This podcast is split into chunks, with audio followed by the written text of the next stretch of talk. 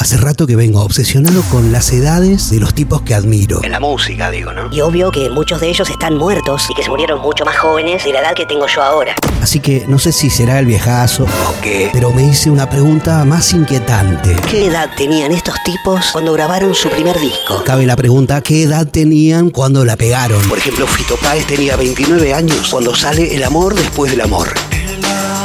Pero volvamos a la pregunta inicial y agarremos un artista al azar. Ponele... La mentira, tengo todo armado. Cuando salió el primer disco de Los Piojos, Andrés Ciro Martínez, Tenía 33 años. Aunque te quiebre la... el 27 de agosto de 1984, cuando sale el primer disco de Soda Stereo, Gustavo Cerati, Acababa de cumplir 25 años.